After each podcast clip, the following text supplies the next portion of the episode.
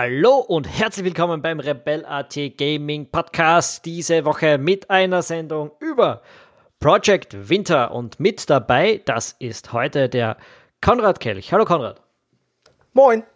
Der Siegfried Arnold. Servus Sigi. Hi. Und ich, der Tom Schaffer, weil der Georg Pichler ist auf einen Kindergeburtstag gegangen.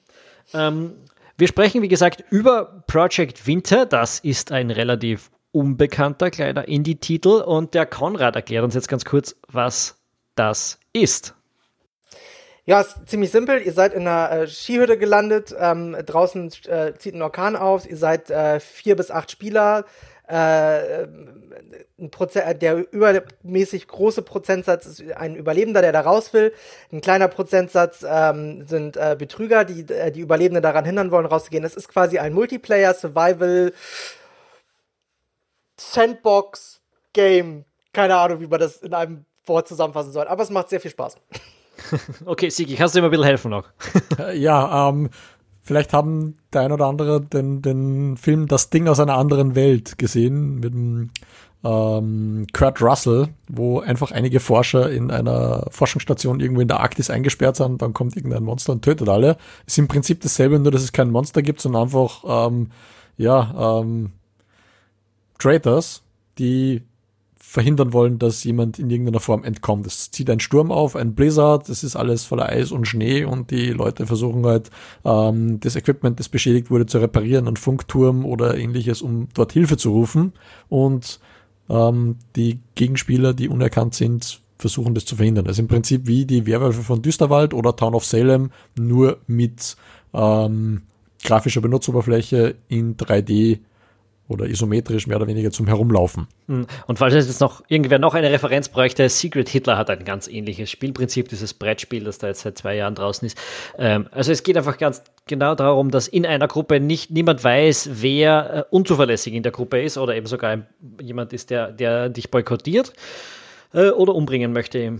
Ähm, ja, und das Ganze spielt auf einer Map, ich würde sagen, die ist jetzt so einen Kilometer mal einen Kilometer groß, in 2D-Isometrie äh, in einer verschneiten Gegend, aus der man fliehen möchte. Genau, und man hat 25 Minuten Zeit, bevor äh, der große Sturm aufzieht und man da quasi nicht mehr wegkommt. Und äh, ja, man muss sich quasi äh, von null aus an ausrüsten. Also man hat ähm, außer seinen Händen und wenn man Glück hat, einem Walkie-Talkie, keinerlei Equipment. Und so geht es darum, äh, dass man ja erstmal anfängt, Items zu craften. Also, keine Ahnung, man haut am Anfang erstmal so lange auf dem Baum rum, bis man ein Stück Holz hat. Dann auf Stein, bis man ein Stück Stein hat oder ein Stück Eisenerz oder whatever. Und dann baut man sich daraus eine Spitzaxt, ein Beil und so weiter. Und dann äh, kann man sich daraus, äh, kann man damit schneller abbauen. Dann kann man, muss man auch gegen das Erfrieren kämpfen und gegen das Verhungern. Wenn man in der Hütte ist, das ist quasi der Stützpunkt, ähm, der erfriert man nicht, kann aber immer noch verhungern. Äh, das heißt, man muss also auch noch nebenbei jagen und weil das alles so viel ist, was man auf einmal tun muss, ist es eigentlich am sinnvollsten. Das Spiel ist auch klar darauf ausgelegt, dass man kooperativ spielt.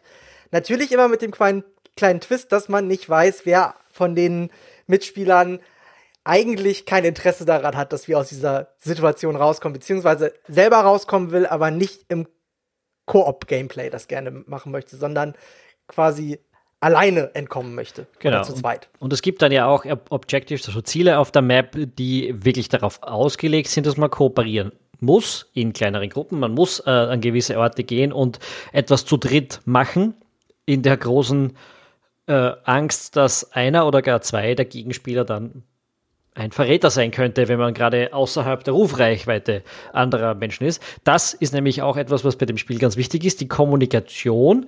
Äh, und die funktioniert vollständig in-game. Das heißt, wenn man gleichzeitig irgendwo in einem Discord-Channel herumhängt, dann ist das mehr oder weniger Cheaten. Ähm, oder, oder kontraproduktiv für das, was man tun will.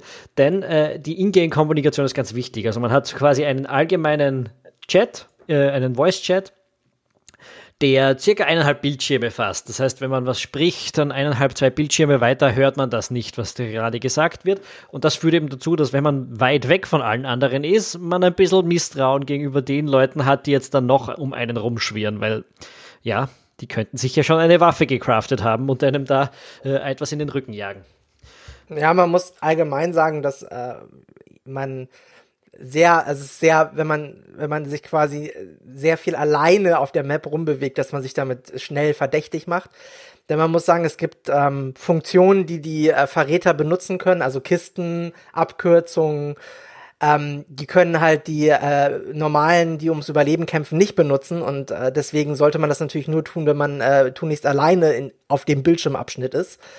Und äh, deswegen macht man sich damit, wenn man viel alleine rumläuft, sehr schnell ähm, ja verdächtig. Das, was gerade im Early Game lustig werden kann, weil man da doch relativ weit auch auseinanderfasert. Und ich hatte ein Spiel, da mich irgendwie so vier Russen verdächtigt, dass ich hier der Betrüger bin. Und dann stellte sich heraus, dass der, der am lautesten geschrien hat, im Endeffekt derjenige war, der uns alle betrogen hat und uns dann schön vom Helikopter abgepasst hat. ähm, weil du jetzt, ähm, jetzt sagst, was der, der Betrüger, der Verräter, der Traitor tun kann, wenn wir da vielleicht ein bisschen zu weit gehen jetzt, weil wir haben jetzt noch gar nicht richtig erklärt, wie das Spiel eigentlich im Idealfall laufen sollte. Also wir haben etabliert, es gibt eine Hütte, die ist so quasi die Safe Zone und es gibt Objectives, die man erfüllen muss und man braucht mehrere Leute, die kooperieren. Also es, die, die Leute sind eigentlich, ähm, eigentlich alles Mitspieler, nur auf, aufgrund des Zweifels muss man davon ausgehen, dass halt manche Gegenspieler sind. Also im, im Grunde geht es darum, man muss zuerst ähm, die Aufgabe finden, die zu erledigen ist. Dafür gibt es einen, ja, ähm, einen Objective Locator, der ähm, von mehreren Leuten bedient sein muss. Das heißt, wenn es weniger Spieler sind, dann braucht man zwei Leute. Bei mehreren Spielern braucht man drei Leute. Die müssen gleichzeitig quasi so einen ähm, Schalter betätigen. Ähm, und wenn alle drei Schalter gedrückt sind, dann zeigt ein Wegweiser oder so quasi so ein, ein Parabolspiegel dahin, wo man hingehen muss. Und dort gibt es dann die Aufgabe zu erfüllen. Dazu, Zum Beispiel muss ein Radarturm reparieren oder ähnliches. Dazu muss man sagen, dass diese Objectives, da gibt es acht davon auf der Map, die sind prinzipiell immer gleich. Auch die Map ist immer gleich, nur wo auf der Map sie stehen, an welchen dieser acht Orte, das ist immer anders. Deswegen kann man nicht einfach, wenn irgendwo steht, äh, Radio Tower reparieren, sofort in eine Richtung losrennen, sondern der ist halt dann irgendwo zufällig woanders gespawnt. Darum ist dieses äh, Kooperationsding sie dann auch da schon wichtig. Und so funktioniert das halt die ganze Zeit. Man muss mhm. kooperieren, um Dinge voranzubringen. Man muss schauen, dass die dann auch nicht sabotiert werden können. Äh, und, genau. und, und mit, wenn man genug äh, kooperiert hat und genug dieser Ziele erfüllt hat, dann kommt der Helikopter und holt einen ab. So in der Richtung. Ja, nicht notwendigerweise Helikopter. Also ähm, es gibt dann verschiedene Rettungsmethoden. Also grundsätzlich das Reparieren funktioniert so, dass man bestimmte Ressourcen hinbringen muss. Da gibt es drei, so Elektronikschrott, mechanischen Schrott und, und Benzin.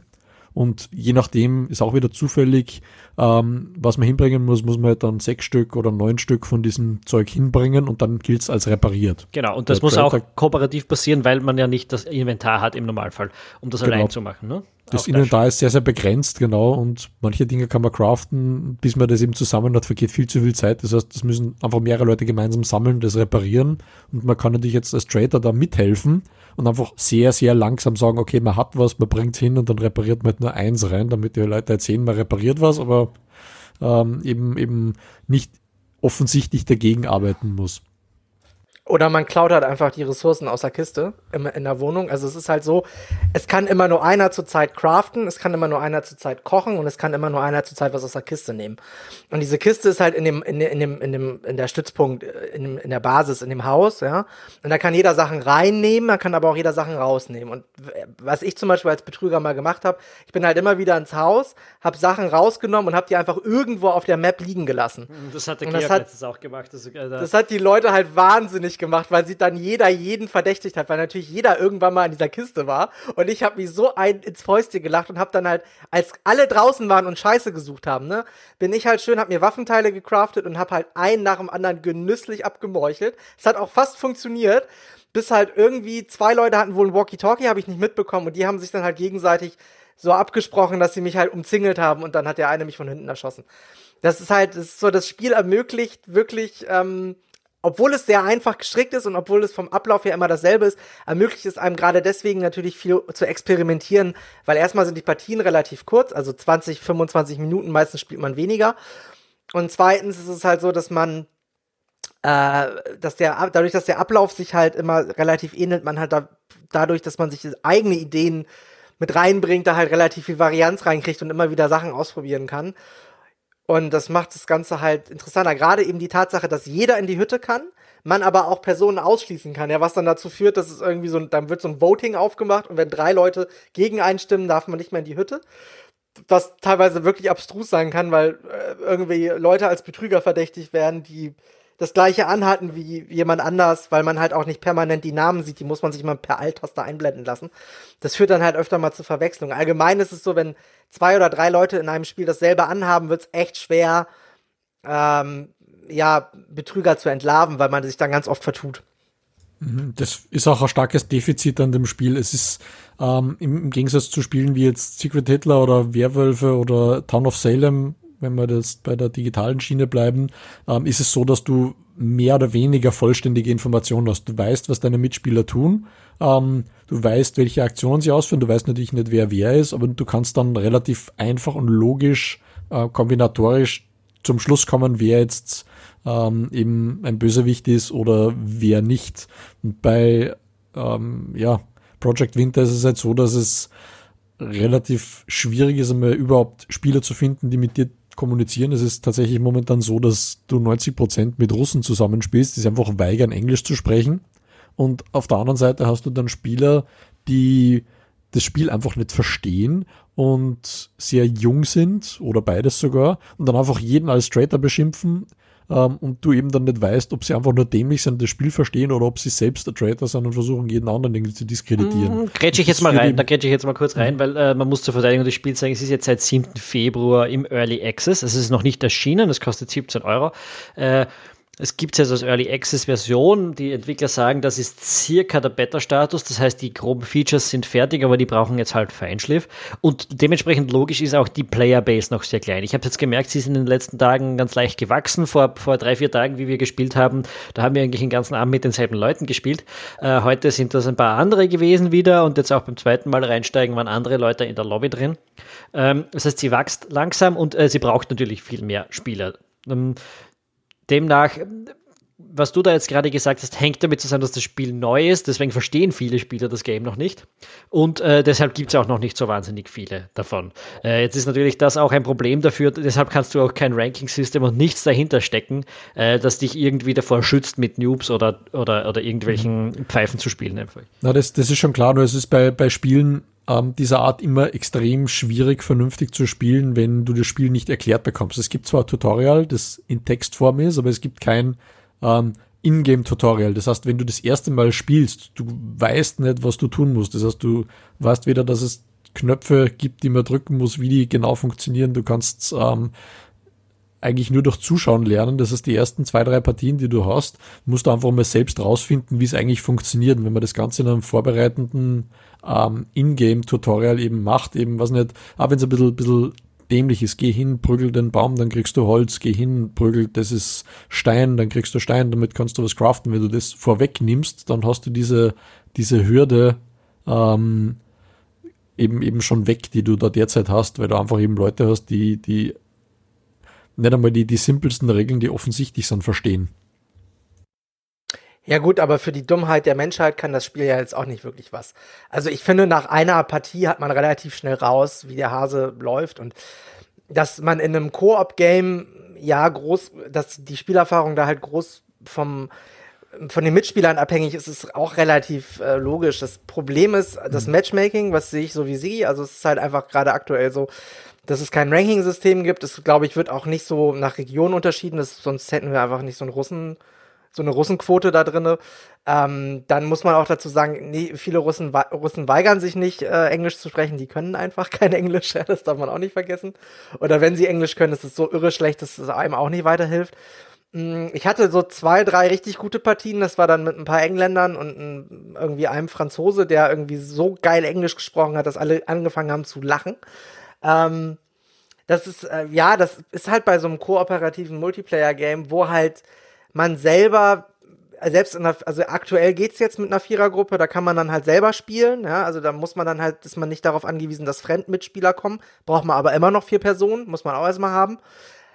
Äh, wenn man aber mit sechs oder acht Leuten spielen will, dann entweder hat man einen großen Freundeskreis, der das auch gerade zockt, ist gerade, ne, Early, Access ist eher unwahrscheinlich, das zweite ist halt so, ja, natürlich hat man da mal das Problem, wenn die Mitspieler nicht mitmachen, dass das keinen Spaß bringt, aber dann kann man auch einfach, also dann hat man halt mal eine Partie, die nicht so toll ist. Das ist, finde ich, ist über, also ist jetzt, ja, aber das kann man verschmerzen. Bis jetzt halb so wild, das ist auch die Sache, wenn wer äh, Spieler sucht auf äh, rebell.at slash Discord, findet ihr uns. Es freut uns natürlich wahnsinnig, wenn wir da ein bisschen gemeinsam spielen können, weil ich finde, auf so einem Discord-Channel bei uns 100 Leute, äh, da kann man schon mal so sechs bis acht Menschen finden, mit denen man das dann spielen kann und dann ist dieses ganze Problem ein ganz, äh, ein, ein, viel kleineres, ne, dass man diese fremden das, das Personen ist, dabei hat.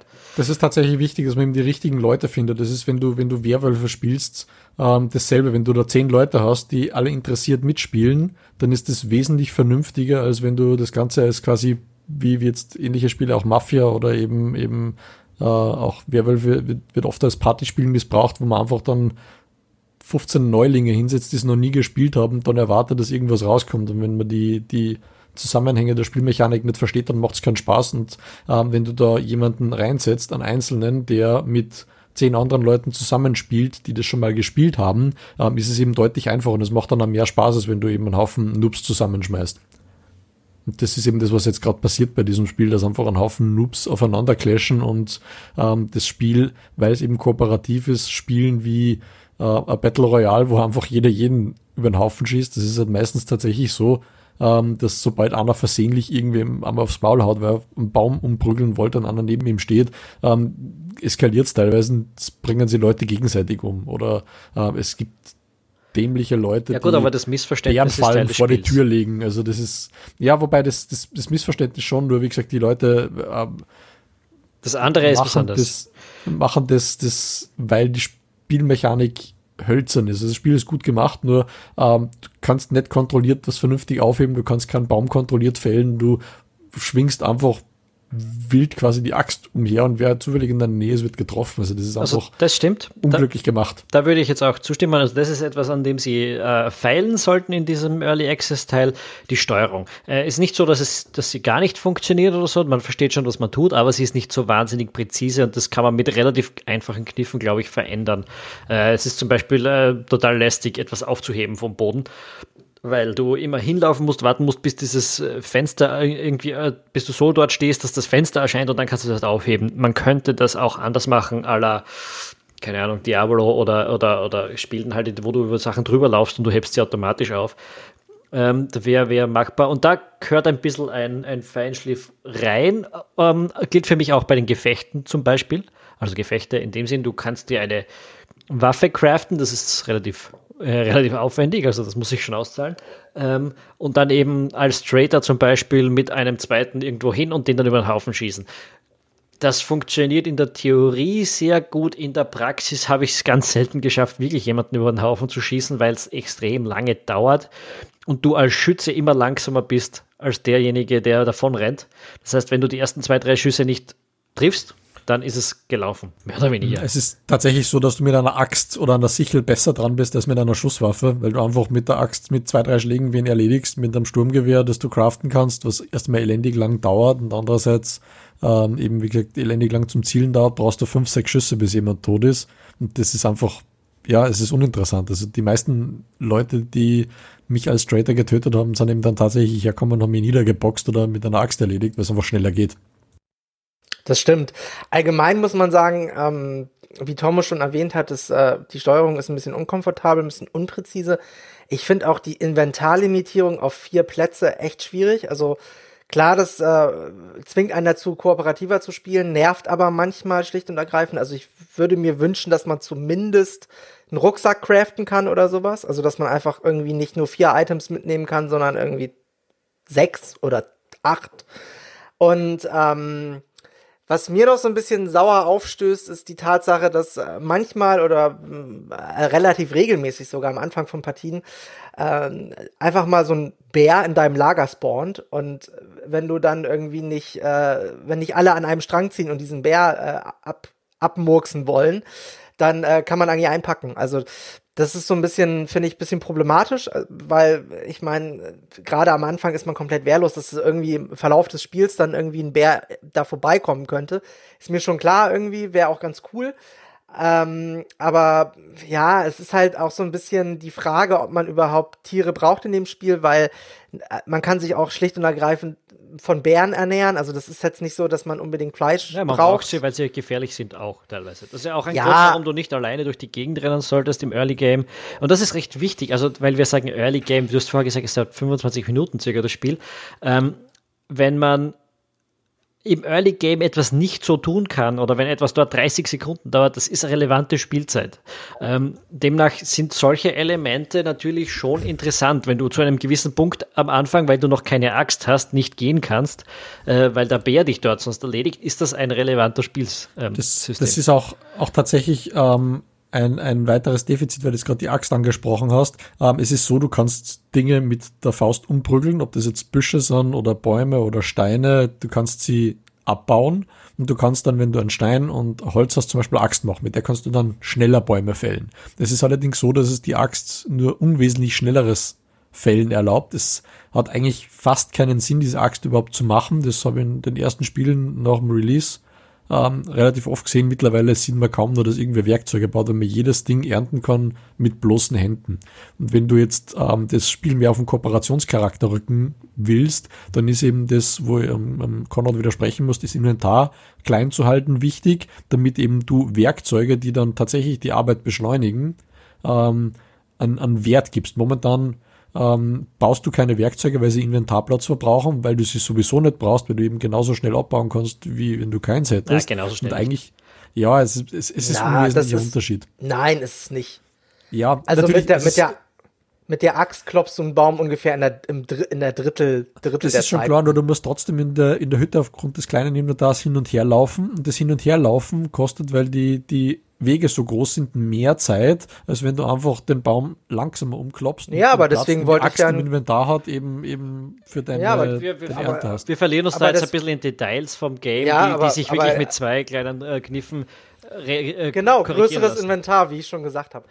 Was, Nee, worauf nee, ich halt das hinaus muss gar nicht sein, aber die, die, vielleicht, müssen, vielleicht müssen einfach, na, Leute, halt, da muss einfach die Axt ein bisschen nützlicher werden, wenn sie recht hat oder das äh, Inventar ein bisschen größer wird. Das sind Sachen, das kann man machen und dafür gibt es Early Access Versionen, dass man genau solche Dinge ausprobiert, das Balancing ein bisschen rausfindet. Ja, aber wir, wir, wir dürfen es doch auch nennen. Klar, Also aber ich ja würde es halt, ja, es, ja, Kritikpunkt. Es ist halt etwas, was man anmerken sollte, dass, wo man sagen kann, ja, das sollte gemacht werden, aber da würde ich jetzt keine so prinzipielle Kritik draußen machen, äh, weil das eh Naja, aber es ist im aktuellen Zustand ist das ein Kritikpunkt. Aber ihr widersprecht euch auch. Also es ist mehr oder weniger auch ein bisschen Geschmackssache. Weil du, du, Ja, das stimmt, aber das ist ja halt immer so. Also es ja viele Sachen sind ja Geschmackssache. So, sonst würde man, würden ja Leute auch nicht diesen Podcast hören, weil sie halt einen guten klar. Geschmack haben. Aber ich versuche Ja, eben das also- Spiel auch ein bisschen zu verteidigen und zu sagen, okay, du siehst, da, da, äh, Sigi sieht so, du siehst anders. Äh, Das Spiel macht das schon ganz bewusst und hat dort, wo es vielleicht solche Probleme gibt, auch und das ist etwas, was ich, glaube ich, recht wichtig finde. Das Spiel Ja. funktioniert im Grundsystem so gut, dass ich sage, das kann man mit einfachen Twists verbessern. Es ist jetzt ich nicht habe so, auch nicht, ich habe auch nicht gesagt, dass dieser Punkt für mich das Spiel unspielbar macht. Ja, aber ich wollte gesagt, jetzt gerade auf einen anderen Punkt damit ein raus. Kleines Hindernis. Ja, ist für mich äh, der Aufhänger zu einem anderen Punkt. Ähm, es ist jetzt nicht so wie andere Games, wie, die, wir, die wir gespielt haben, wo, wir, wo du einen prinzipiellen Kritikpunkt dran hast äh, und du bist nicht sicher, ob der jemals korrigiert wird. Weil ob das überhaupt möglich ist in so kurzer Zeit. Hier kannst du dir vorstellen, okay, das muss passieren, das ist nicht unmöglich, dass das passiert, das geht relativ schnell und dann funktioniert das äh, in, in deinem Sinn besser. Also die die Ja, Basis ja, von dem Spiel stimmt für mich. Das, das stimmt, da hast du vollkommen recht, das sehe ich auch so. Und ich finde, das ist auch ein äh, erstaunlich kompletter Early Access Titel. Also klar, er ist vom Umfang noch relativ überschaubar. Ma- Also eine zweite oder dritte Map wäre vielleicht ganz nett und, und ein paar mehr Items oder irgendwie solche Geschichten oder ein anderes Progress-System.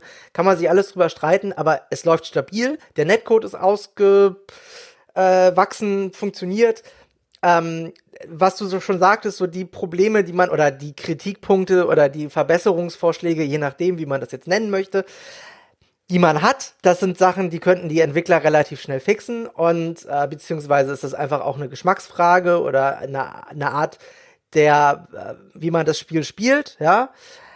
Ich sag mal so, ähm, für mich ist es eine absolute Empfehlung, das sich mal reinzutun und das, äh, weil das man, man kann es schnell, man kommt schnell rein.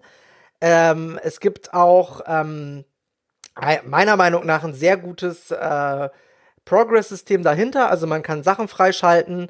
Äh, das sind äh, Outfits, ähm, äh, ja, mehr oder weniger kosmetische Dinge, mhm. die aber das, irgendwie das Sinn als, ergeben. Als Defizit. Das ergibt wenig Sinn. Wie du schon, schon am Anfang angemerkt hast, wenn du in einem Spiel bist, wo mehrere Leute das gleiche Outfit anhaben, dann ist es sehr, sehr schwierig, die zu unterscheiden. Also wenn man Character Customization nimmt ähm, und das quasi momentan das einzige Unterscheidungsmerkmal ist, um überhaupt zu sehen, wer wer ist. Und dann rennen drei Typen mit blauen Anorak herum. Das, es funktioniert nicht. Also da muss man auf jeden Fall einiges an, an Tweaking runterbringen, wie man eben dieses Customization-Feature verheiratet mit äh, Möglichkeiten rauszufinden, wer Freund oder Feind ist. Ähm, momentan hast du als Survivor genau gar keine Möglichkeit rauszufinden, wer Traitor ist. Das Einzige, was du tun kannst, ist jemanden dabei beobachten, wenn er eine Traitor-Kiste aufmacht oder wenn er was sabotiert. Ähm, aber nachdem die Map so groß ist, kann ein Traitor quasi tun, was er will. Und wenn jemand einen anderen attackiert in deinem Sichtfeld, dann kannst du unmöglich wissen, ob das jetzt der Traitor ist, der gerade wen von sich aus attackiert oder ob der andere ähm, sich nur verteidigt, weil er gerade von einem Traitor attackiert worden ist. Also du, du hast einfach zu wenig Möglichkeiten herauszufinden, wer Traitor und wer Survivor ist. Und das führt dazu, dass in 90% der Fälle der Traitor die höheren Gewinnchancen hat als der Survivor.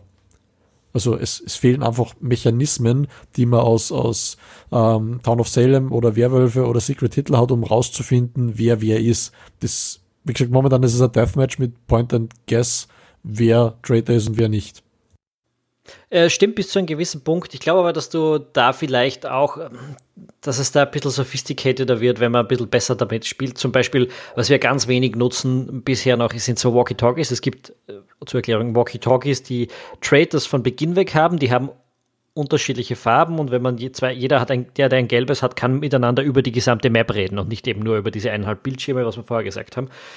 Äh, und wenn du das ein bisschen berücksichtigst und anfängst Walkie-Talkies zu bauen, das heißt, du weißt zum Beispiel nach zehn Minuten circa, wer kein Traitor ist und du gibst ihm ein Walkie-Talkie für den Fall, dass er mal von dir weg muss, ähm, dann ist relativ schnell äh, darauf hingewiesen, wenn jemand doch einer ist, weil er den gerade attackiert und du bist auf der anderen Seite der Map und so weiter. Also das sind so Dinge, die mhm. sind vielleicht das, ein bisschen Das ist schon richtig, nur du, du hast halt im Vorfeld schon keine Möglichkeit rauszufinden, wer ein Walkie-Talkie hat. Du hast im Vorfeld keine Möglichkeit rauszufinden, wer Waffe oder Items trägt. Also du, du siehst, obwohl er nur vier Inventarslots hast, immer nur das aktive Item, das er in der Hand hält. Wenn man sehen würde, dass jemand ein Walkie hat zum Beispiel. Ja, das oder dass er eine nicht. Waffe geschultert hat, obwohl er sie gerade nicht aktiv ähm, in der Hand hält. Ähm, das wäre was, wo du dann auf Zu viel Basis Information. Des, das finde ich ist zu ja, viel Information momentan ist gar keine Information und natürlich zu Wenig. viel Information ist, ist zu viel, aber man müsste irgendwo einen, einen, einen Mittelschritt schaffen. Und ich bin gespannt, was den Entwicklern da eben noch einfällt, weil momentan im aktuellen Zustand ist es eben wie wenn du, wenn du Werwölfe spielst und es keine Spezialrollen gibt. Du hast absolut null Chance, musst jeden Tag einen anderen aufknüpfen und hoffen, dass du einen Traitor erwischt. Also das, ja. es funktioniert einfach nicht. Also ich würde es sinnvoll finden, wenn man halt einmal Leute markieren kann, die man für Traitor hält. Ja, und dass man dann quasi sieht, wer noch jemanden für Traitor hält, dass man halt sozusagen, ja, ja so eine Art, nee, lass mich kurz ausreden, so eine Art Voting-System hat, ja, dass man halt irgendwie immer permanent sieht, okay, ich habe schon drei Leute gesehen, dass er sich verdächtig verhalten hat, vielleicht ist er wirklich ein Betrüger. Permanente Namenseinblendung wäre halt auch geil, weil man einfach dadurch wirklich äh, Leute einfacher zuordnen kann. Und vielleicht ist es einfach, würde das dem Spiel deutlich mehr Sinn ergeben, wenn man sagt, okay, ihr könnt euch unterschiedlich anziehen, aber die Mützen haben immer unterschiedliche Farben oder irgendwie die, der Rucksack oder irgendein Item ist halt immer unterschiedlich gefärbt, so dass man halt die Leute auseinanderhalten kann. Aber wie gesagt, sind, für mich sind das Feinheiten. Für mich sind das Sachen, die kann man relativ schnell fixen. Und äh, für mich macht es durchaus Sinn, dass man Spieler belohnt, indem sie Sachen mehrfach machen und indem es einfach ein Fortschrittssystem gibt, um die Leute am Ball zu halten. Weil im Endeffekt ist es einfach so, auch äh, bei Project Winter äh, geht's in die Richtung Games as a Service, ja. Ihr werdet mich dafür jetzt hassen, dass ich dieses Wort gesagt habe, aber es ist wirklich so. Ähm, sie versuchen, es ist ja auch schon angekündigt, dass es einen Ingame-Shop gibt und so weiter, tritratrolala. Also ich glaube schon, dass äh, im Endeffekt ähm, sicherlich aktuell schwierig ist, äh, Traitor zu erkennen, weil man wirklich, also gerade da muss man wirklich in einer Gruppe zusammenarbeiten und selbst dann hat man ja immer noch die Gefahr, dass da jemand dabei ist, der ein Betrüger ist. Das ist halt, ja, es ist halt schwierig aktuell noch, das muss verbessert werden, sehe ich eh nicht, aber macht für mich auch so ein bisschen den Reiz aus, weil man wirklich genau beobachten muss Und ähm, also ich finde, man erkennt aber auch an der Art und Weise, wie Leute handeln, relativ gut, ob sie ja einen hintergehen oder nicht. Also klar, es gibt immer wieder gewiefte Leute, die halt irgendwie, ne, wie du schon sagtest, die dann ein äh, Maschinenteil dahin bringen und es reparieren ähm, aber, es, aber prinzipiell ist es so, wenn jemand halt straightforward spielt und irgendwie ne, sofort daran interessiert ist, möglichst schnell Sachen zu reparieren, wird der in der Regel kein Betrüger sein. Und jemand, der halt viel alleine auf der Map unterwegs ist oder sich viel in der Hütte aufhält und irgendwie immer, komischerweise ist immer nach ihm die Kiste leer, da weiß man dann schon, okay, der führt irgendwas im Schilde. Also man kann das schon abstrahieren, aber es ist in der aktuellen äh, Im aktuellen Spielstatus ist es so, dass durchaus Komfortfunktionen oder Erkennungsfunktionen fehlen, die es eventuell leichter machen würden. Man darf aber auch nicht vergessen, dass der Verräter immer in der Unterzahl ist. Also es ist halt schon von vornherein so, dass du als Überlebender einen gewiss, also zumindest einen quantitativen Vorteil hast. Ja, und ich wollte auch sagen, also ich, man merkt von der Argumentation, gerade vom Sigi her, glaube ich, ein bisschen, dass er meistens als Nicht-Trader gespielt hat, weil ich als jemand, der, ich glaube, 80 Prozent meiner Games tatsächlich als Trader zugelost worden ist, habe mir die ganze Zeit gedacht, naja, ich will aber jetzt eigentlich gar nicht, dass du diese ganzen Dinge weißt. Ähm, das heißt, aus, aus der Sicht des Traders heraus ist die Informationsarmut ja irgendwie auch überlebensnotwendig. Äh, wenn du zu, ja, viel, zu viel wüsstest und zu viel Komfort in der Richtung hast, dann verlierst du komplett dieses Spielprinzip im Prinzip. Ich, ich ja. musste da kurz widersprechen. Ich habe in ungefähr drei Viertel der Fälle als Survivor gespielt und den Rest als Trader. Und ich habe, was nicht, jetzt 20 Matches sowas gespielt. Natürlich ist die Überzahl nur, ich hatte als, als Trader nie das Problem, einfach reihenweise Leute umzubringen. Das, das ist absolut kein Ding. Du laufst einfach mit irgendwem irgendwo hin, schaust, das kann in der Nähe ist, greifst ab. Aber du, du weißt nicht, ob er in der Nähe ist. Das ist alles Nein, die, die einzige, einzige Möglichkeit, wie du quasi als Survivor rausfindest, dass schon jemand gestorben ist, ist, wenn mal wieder irgendein Brocken Menschenfleisch in der Kiste drinnen liegt, das irgendwer gekocht hat. ähm, oder wenn irgendwer die Leiche in die Hütte geschleppt hat. Das passiert auch gelegentlich. Ähm, aber im, im Grunde, ähm, wie gesagt, es, es ist als Survivor extrem schwierig, mit allen zu überleben. Alleine zu überleben ist kein Problem, dann nimmt man halt einfach ähm, irgendeinen Airdrop oder ähnliches, aber als, als Trader habe ich jedes einzelne Spiel bis jetzt gewonnen. Das heißt, ich habe verhindert, dass die Leute erfolgreich flüchten. Und das ist. Ja, aber dann hast, dann hattest du relative Noobs. Also ich habe das wirklich einmal gehabt, dass ich so, ein, so eine Clique hatte von vier Leuten, die halt wirklich sehr effektiv äh, in den ersten fünf Minuten des Spiels äh, die beiden Betrüger entlarvt haben. Ich war leider auch darunter und ich habe mich wirklich geschickt angestellt. Also ich hab, war jetzt nicht so, dass ich irgendwie ähm, permanent da kontraproduktiv gearbeitet habe, sondern ich habe schon so ein bisschen mitgemacht, aber halt eben nicht so ganz. Und die haben schon, also die hatten schon ein relativ gutes System raus, in dem die einfach immer die Leute beobachtet haben, in dem die immer zu viert geblieben sind, immer im Pulk unterwegs waren und dann geguckt haben, wer noch mitkommt und wer was macht. Also wenn du wirklich eingespielt bist, ja, und nicht mit irgendeiner Gruppe von Noobs auf dem Server rumläufst, die halt irgendwie selber noch nicht so richtig schnallen, was jetzt Phase ist, dann ist es relativ gut möglich, dass du zumindest in der Mehrzahl als Überlebender äh, durchkommst. Dass du alle durchschleppst, ist sowieso relativ mhm. unwahrscheinlich, weil am Anfang eh dann wieder der berühmt-berüchtigte Bär um die Ecke bricht. Ja, so. da, da, da gebe ich dir recht, es hat sicher was mit, mit der Spielerschaft zu tun, wenn die eingespielt ist. Nur es, ähm, es ist halt, was ich damit eigentlich sagen will, das, das Spiel ist nicht einsteigerfreundlich. Wenn du jetzt Town of Salem nimmst, ähm, wo du de facto dasselbe tust, ähm, nur auf das Wesentliche fokussiert. Das ja, heißt, Town of Salem, ich habe ich, ich hab das nicht gekannt, als du jetzt mal angesprochen hast die ganze Zeit. Ja, ich habe mir als Screenshot angeschaut, du stehst die ganze Zeit am Dorfplatz, da gibt's nichts zu tun. Es ist de facto dasselbe wie, wie, äh, wie Werwölfe ja. von Düsterwald oder Secret das ist, nicht, das, ist, das ist aber nicht dasselbe Spiel. Nein, das ist mir schon klar. Du kannst nicht darum laufen, bis auf das Wesentliche reduziert, ähm, herauszufinden, wer die Hexe ist und die Hexe abzufackeln unterm, unterm, unterm Strich. Das heißt, du kannst wirklich darauf konzentrieren, wer tut wann was in der Nacht, wer ähm, besucht wen, wer redet schlecht über wen. Also du kannst wirklich auf diesen Chat zwischen den Leuten kon ähm, konzentrieren und eben dann relativ Ja, aber das ist ja nicht Project Winter. Ist. Das ist nicht Project Winter. Project Winter Nein, ist ja auch ein Survival Game. Das ist mir schon klar. Ähm, und bei, bei diesem Spiel, wo du dich auf das Wesentliche konzentrieren kannst, ist es für einen Einsteiger deutlich einfacher reinzufinden. Und das ist in, in Town of Salem gut gemacht. In Project Winter ist die Einstiegshürde eben aufgrund dieses, dieses Herumlaufens relativ groß, weil man einfach sehr, sehr viele Dinge tun kann, die, die abseits von dem rausfinden, wer der Trader ist, noch zu tun sind. Und da ist eben, wie gesagt, einfach meiner Meinung nach ein starkes Defizit ähm, zugunsten der, der Trader. Und eigentlich soll es ausgewogen und fair sein, dass jeder ungefähr dieselbe Gewinnchance hat Ja, würde ich jetzt nicht unterstreichen. Ähm, ich finde nicht, dass es ein Ungleichgewicht zugunsten der Trader gibt. Also meine Versuche, Trader zu sein, sind relativ simpel oder relativ oft gescheitert, ganz einfach. Ähm, weil du gewisse Nachteile einfach hast in dem Game und die sind ähm, genauso schwerwiegend wie die Sachen, die du jetzt sagst. Äh, ich bin mir relativ sicher, dass das Game einen Haufen Balancing und den ein oder anderen Feature-Kniff noch brauchen wird. Äh, in dem Sinn gebe ich dir vielleicht recht, dass es da Sachen gibt, die dich stören können und an denen man arbeiten sollte. Aber, aber so ganz prinzipiell, glaube ich, die Basis, die da ist, ist gut, die ist auch einsteigerfreundlich. Also ist halt ein Fall von ähm, leicht zu spielen, schwer zu meistern, äh, weil man dann eben versuchen muss, andere Leute auch mit dem, was man tut, zu täuschen. Und das ist ja auch ein anderes Täuschen, wenn der Gegner tu, weiß, was er tut. Du kannst einen Newbie auch leichter täuschen als einen, jemanden, der es wirklich kann. Ne? Mhm. Ja, wobei du hast, du hast keine Möglichkeit, jetzt Spieler, die, die destruktiv spielen und wirklich gegen das Spielziel arbeiten. Du kannst sie nicht ausschließen, nicht bannen und auf keine Ignore-List setzen. Das ist auch Sache, die sie leicht patchen lässt. Ähm, das sind einfach Sachen, die jetzt subjektiv sehr genervt haben. Natürlich, mir ist, mir ist klar, man kann das fixen, aber wie gesagt, im aktuellen Zustand ist es noch nicht gefixt und darum stehe ich dem sehr, sehr ähm, skeptisch gegenüber, ob das tatsächlich gut gefixt wird oder nicht. Wir hatten in den letzten Tagen, wie wir gemeinsam gespielt haben, einen Typen, der hat einfach nur Bärenfallen vor die Hütte gelegt, um angeblich einen Trader zu fangen. Das ist eine Strategie, das machst du, wenn du selbst Trader bist, um alle Leute zu nerven, oder du bist einfach ein Idiot. Und mit diesem Typen habe ich drei Tage hintereinander jeden Tag mindestens ein, zwei Runden gespielt und der hat jedes Mal dasselbe gemacht. Der war nie Trader, der war einfach nur dämlich und hat es nicht gelernt.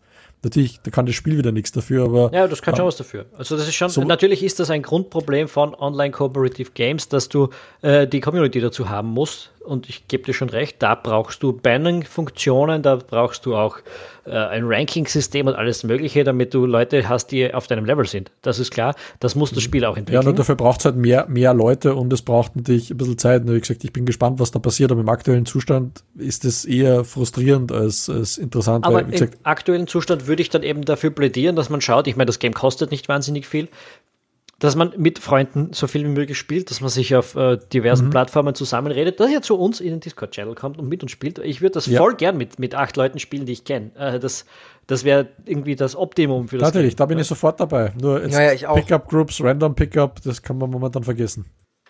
Vergessen ja, ich ist zu halt, viel, aber es ist, es ist ein Problem, ja. Also ich finde halt, man muss halt so ein bisschen, ne, Time will tell so, man muss so ein bisschen gucken, was passiert. Äh, ich bin aber sehr positiv aufgeschlossen, weil das Spiel ist ja schon in, also ich, ne, wenn du dir anguckst, in welchem Status es rauskommt, was alles funktioniert und so, würde ich sagen, es ist ja schon relativ komplett. Es, es gibt natürlich an vielen Stellen Verbesserungsbedarf, aber das ist halt, Early Access ist halt dafür da, um das so zu machen ich sehe es jetzt nicht so kritisch. Also wenn du jetzt hinstellst und sagst so, hä, es ist aktuell unspielbar, dann ähm, sind wir ja auch ein Teil des Problems dann. Ne? Also dann wären wir ja quasi zu den Leuten, die sagen, so kauft's nicht, guckt euch das bloß nicht an. Und das finde ich, das kannst du dem, also ich finde das Spiel ist gut genug und der Early Access Status ist gut genug, um zu sagen, wenn man wirklich Bock auf diese Art von Spielprinzip hat, die wir ja jetzt umfangreich mit ihren Vor- und Nachteilen besprochen haben, dann sollte man dem Ganzen wirklich ähm, ja eine Chance geben es kostet halt, wie gesagt, auch nicht die Welt. Es ist ähm, sehr schnell zu erlernen. Zuschauen. Ich werde das jetzt ein paar Mal spielen im Twitch, ganz sicher. Genau, ne, man kann das auch bei uns mal irgendwie sich vorher mal im Stream angucken. Dann weiß man, was einen so großartig erwartet. Und ich bin auch der Meinung, dass, dass halt viele Sachen einfach Balancing-Probleme sind. Klar, der fehlende Inhalt, ne, es gibt nur eine Map, äh, hm, hm, hm. das sind so Sachen, da könnte man eventuell noch ein bisschen mehr verlangen. Ja, das wäre zum Beispiel, was ich zum Beispiel ganz cool finden würde, wäre jetzt so ein bisschen so an Candy angelegt von PUBG, wenn man in so einem Dino, also in so einem ehemaligen Freizeitpark landen würde. Das würde sich super anbieten für das Spiel, ja, wo man dann irgendwie Leute sabotieren kann, indem man irgendwie herabstützende Fahrgeschäfte irgendwie auslöst oder so. Ne, da gibt's halt noch Möglichkeiten. Also ich, ich finde aktuell auch die, die Spielmap könnte mehr Interaktivität bieten. Ja, also dass man halt irgendwie als, als äh, Verräter auch irgendwo Fallen auslösen kann. Ja, also dass man nicht nur als, als ähm, Überlebender Kreativleistung erbringt, indem man halt irgendwie äh, den Funkturm neu aufbaut, sondern eben halt auch als Verräter äh, ja sozusagen Fallen auslösen kann und so weiter. Ja, das fehlt mir alles so ein bisschen klar. Man kann eine Bärenfalle bauen, aber das ist dann irgendwie hat ja nichts mit der Map zu tun.